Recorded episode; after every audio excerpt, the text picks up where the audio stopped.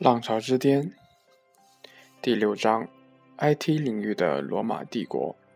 六伟大不掉。作者：吴军。打败网景公司后，IE 部门的人在公司里一下子就从不起眼的外围兵团上升为公司的功臣。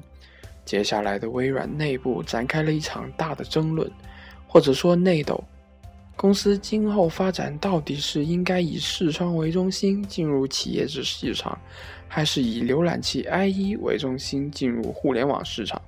这两个产品，一个是把握人进入计算机的入口，一个是把握人通过计算机进入互联网的入口。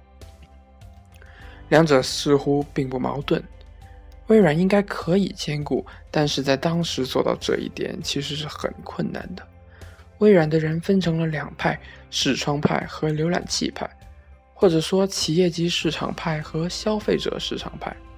这两派的争论公开化之前的几年，企业级的视窗 NT 和消费者用户的市场 Windows 3.0，事实上属于不同的部门。后者拥有 IE。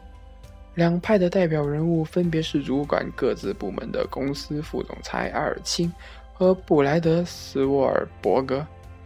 当时，微软发现它的办公软件 Office 在企业级的利润十分丰厚，它的操作系统的结合对内支撑着微软帝国，对外不断的在操作系统领域扩展地盘。最终，Windows 加 Office 轻易的统治了危机时代。但是，当时视窗的发展并非没有遇到阻力。操作系统派认为需要大力的研发和推广。首先，苹果的麦金托什市场还很大，计算机专业的人士、职业的人士，包括医生、律师和艺术家等，依然认为麦金托什无论在工程上还是艺术上，都比微软的视窗做得好。大中小学的机房里还大量用的是麦金托什的计算机。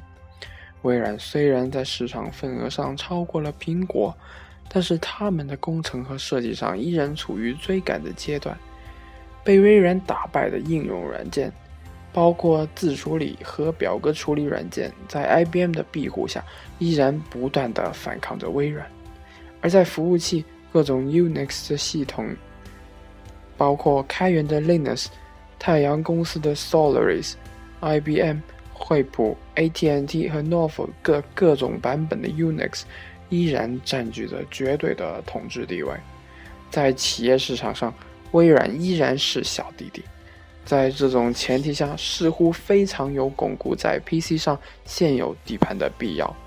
毕竟，如果一家公司的核心业务如果不稳定，那么它的长期发展一定会有问题。这是视窗派一直持有的理由。而浏览器派的理由，今天看起来似乎更合理。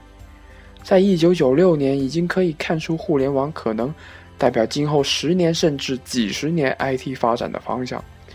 当计算机由单机使用到上网，浏览器将不再是众多应用软件中的一个，它作为进入互联网的入口作用将增大，并且它以其插件从某种程度上。